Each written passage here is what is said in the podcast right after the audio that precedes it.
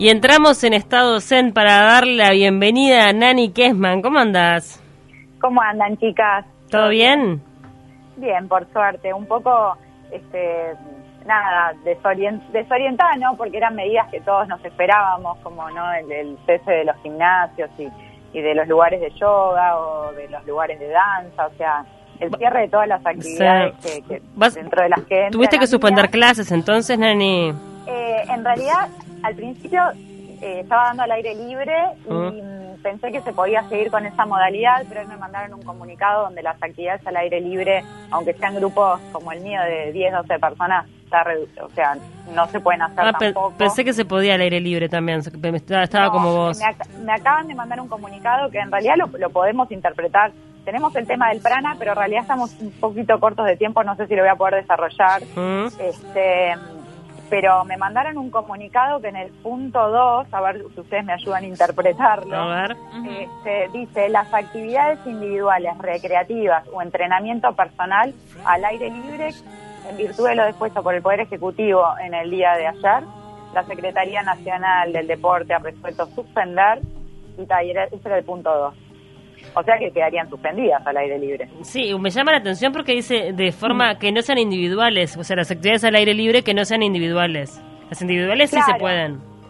Individuales sí, pero las actividades individuales recreativas, entrenamiento personal, acá dice así, mira, el periodo textual.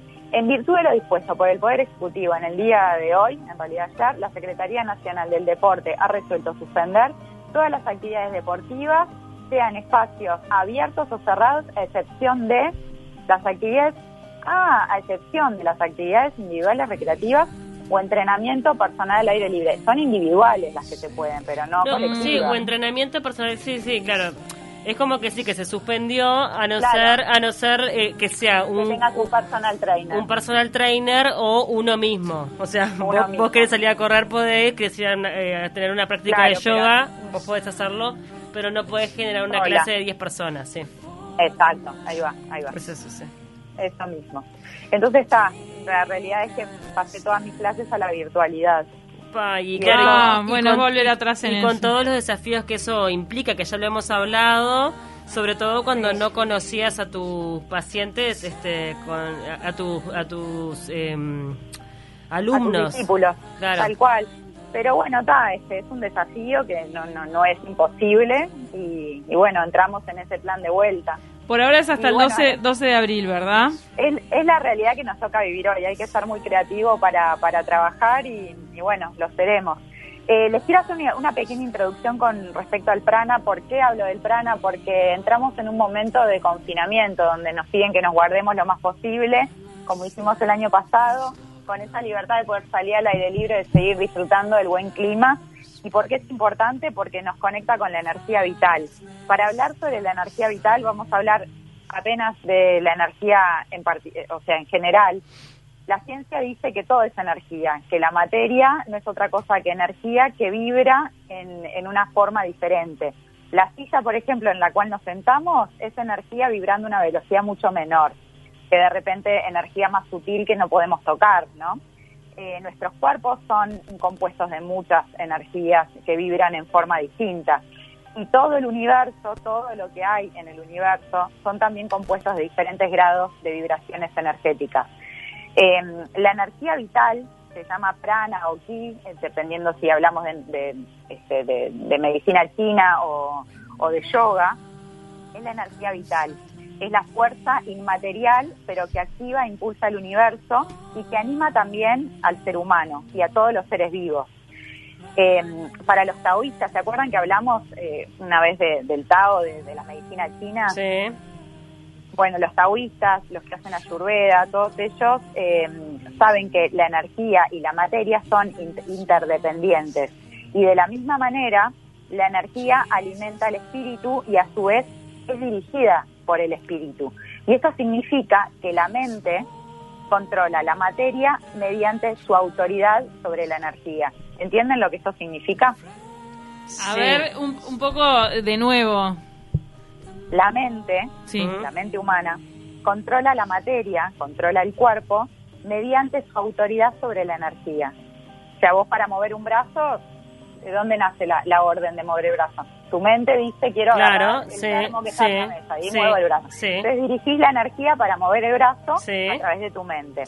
Eh, las formas primarias de energía que impregna el universo serían la luz, el calor, la electricidad, el magnetismo, las fuerzas nucleares, y así como la luz y el calor están íntimamente relacionadas y suelen manifestarse juntas, como por ejemplo cuando eh, prendes un yesquero y, sale la, la, llama, igual la electricidad con el magnetismo también son inseparables.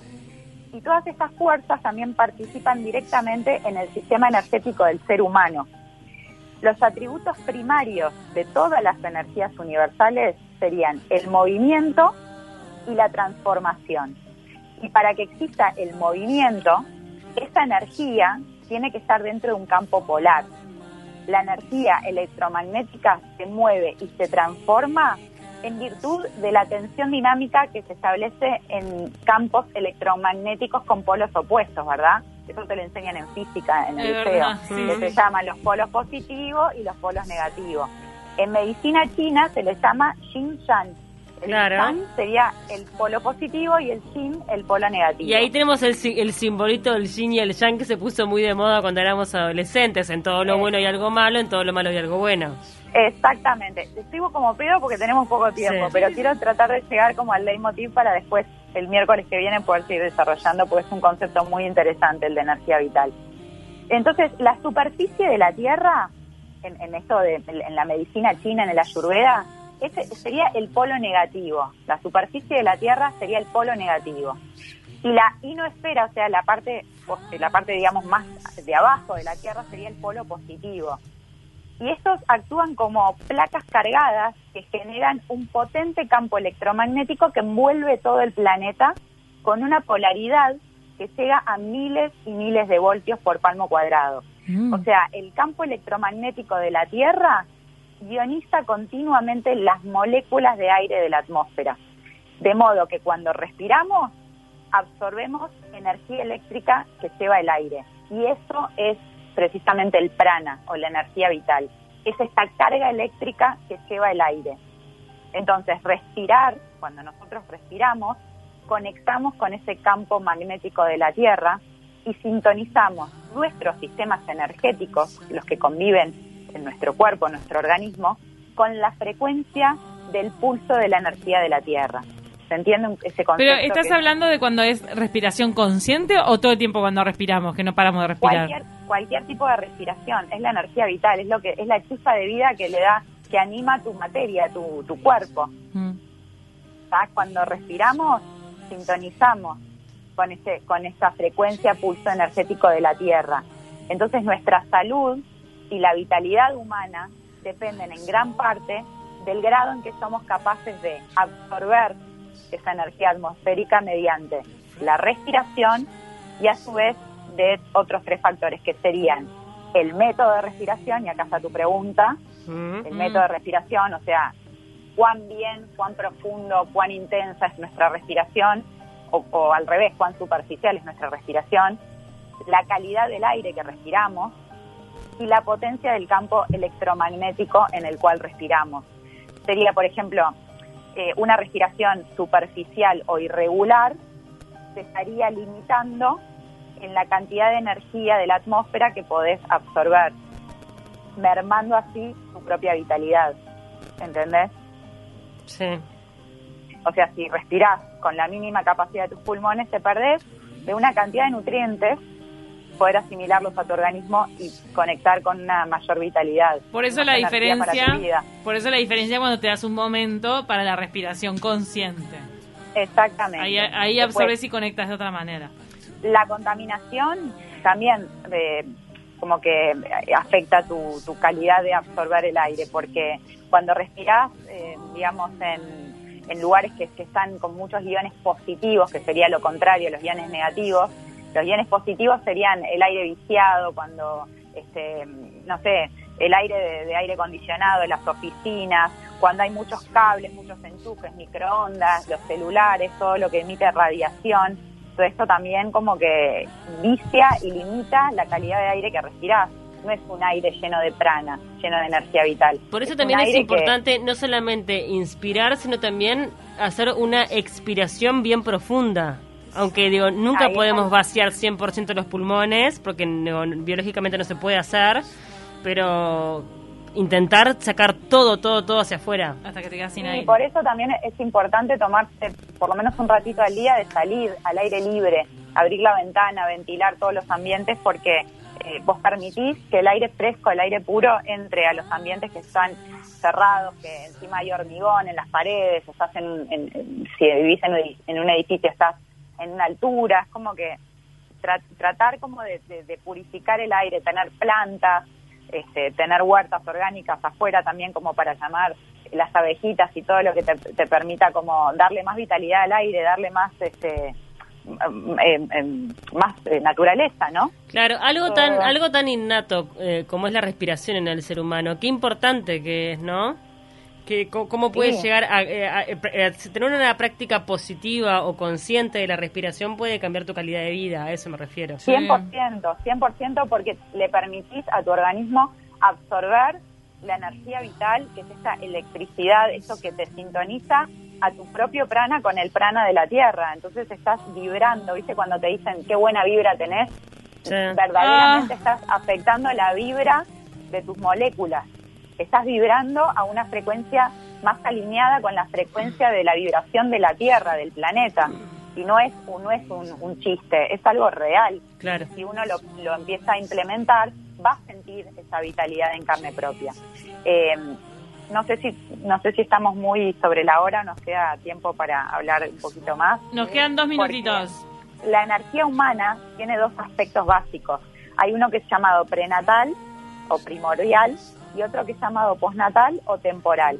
Eh, la energía postnatal, digamos la que es temporal, eh, se adquiere de la energía de la tierra y de la energía del aire. La tierra sería todo lo que nos alimenta, todo lo que comemos y el aire, la calidad del aire que respiramos. Todo eso tiene que ver con nuestro metabolismo y con, con, nuestro, con nuestra respiración y se vincula con el fuego, el fuego. Entonces, eh, todo lo que tiene que ver con nuestra energía prenatal, con lo que viene con nosotros en el momento de la concepción, esa energía prenatal, que se, desarrolla en el momento de la concepción y se aloja en las glándulas eh, suprarrenales, sobre todo, en forma de hormonas que son muy potentes. Esa energía eh, la tenemos como, como parte de nuestra, digamos, de nuestra concepción y se vincula al agua. Nosotros, por el estilo de vida que llevamos en, la modernidad, con la calidad de los alimentos, con el aire viciado y todo eso, y más la calidad de nuestros pensamientos, somos fuego el ser humano es fuego. Entonces, las prácticas como el yoga, el qigong, este, este tipo de, prácticas orientales que te ayudan a dirigir tu energía, tratan de equilibrar el fuego con el agua, tratando de apagar un poquito el fuego y darle un poquito más de lugar al agua. ¿Se entiende un poquito este, este, este, concepto? Eh, la verdad que... Ah, no, perdón, que Nani termina el concepto. No, entonces digo de que muchísimas veces eh, nosotros a la hora de comer o a la hora de pensar o hasta al reaccionar con, con no sé, cuando reaccionamos con ira, con, con, este, con énfasis, no somos conscientes de que estamos alimentando nuestro fuego interior. A veces hasta nos ponemos rojos de lo que nos sube la temperatura. Entonces, tratar de, de tomar conciencia de esto te ayuda a bajar el fuego y de conectar un poquito más con el agua y son cosas que, que uno no piensa y que afectan directamente a nuestra salud. Y en estos momentos la realidad es que cualquier herramienta que nos, que nos aporte para poder equilibrar nuestra salud, para poder fortalecer nuestro sistema inmune, hay que escucharla porque realmente estamos eh, atravesando un momento de mucha incertidumbre, de mucho cambio, en donde todo es muy dinámico, porque si nos preguntaban hace un mes atrás cómo íbamos a estar en esta altura del año, quizás todos pensando que con la vacuna y qué sé yo, no nos hacíamos a este escenario que estamos viviendo, totalmente. ¿verdad? Nani, para el miércoles que viene vamos a seguir desarrollando este tema, ¿te parece? Porque la verdad es que está buenísimo, sobre todo también dar tips como para que en el día a día podamos apagar un poco ese fuego y liberarlo con el agua, con la alimentación, con la respiración, con lo que con lo bueno, con lo que tenga que ser, ¿no? ¿Cómo trabajar el prana? Me gusta. ¿Cómo trabajar el prana? Ahí está.